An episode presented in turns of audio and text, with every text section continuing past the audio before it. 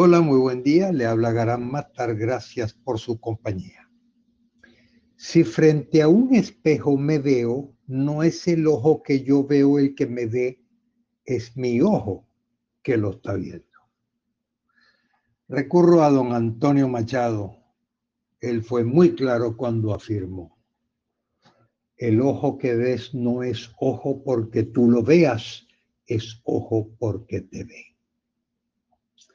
Yo no sé si esto es una paradoja.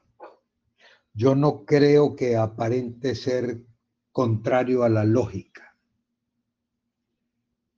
Por supuesto, toda parte tiene su contraparte. Es sencillo. Cuando hablamos de blanco y negro, alto y bajo, gordo y flaco, uno y otro, nadie y todo, eso es muy fácil.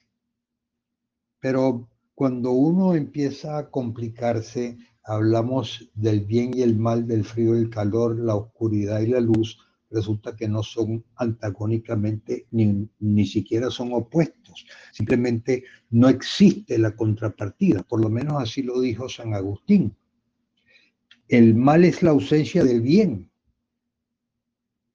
Eh, eh, no sé si conocen ustedes las Confesiones de San Agustín, es un extraordinario libro, es una obra autobiográfica. Él habla también de lo malo que hizo y de lo que se arrepiente.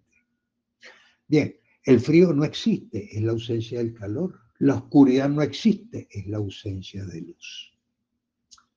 Yo no creo que es tan sencillo como sinónimo y antónimo. Hay una frase que se hizo muy famosa que ni lo uno ni lo otro, sino todo lo contrario. Para mí es, el significado no es un absurdo, es un dilema de enfrentarse a una adversidad. No sé si fue dicho con esa intención, ojo. Pero el, no es tan sencillo, polo norte y polo sur, la parte y la contraparte. Eh, si llueve en el trópico, para algunos es motivo de holgorio, para otros, para otros no lo es. Yo creo que los automóviles no se desplazan más rápido simplemente porque no hay frenos que garanticen una frenada a tiempo. Permíteme, permítame hacer las cosas menos complicadas. Si nosotros tuviésemos nuestro propio cerebro y no fuese tan complicado como lo es, entonces tampoco tendríamos nosotros suficiente capacidad para poder deducir lo que hay en él. Gracias por su compañía.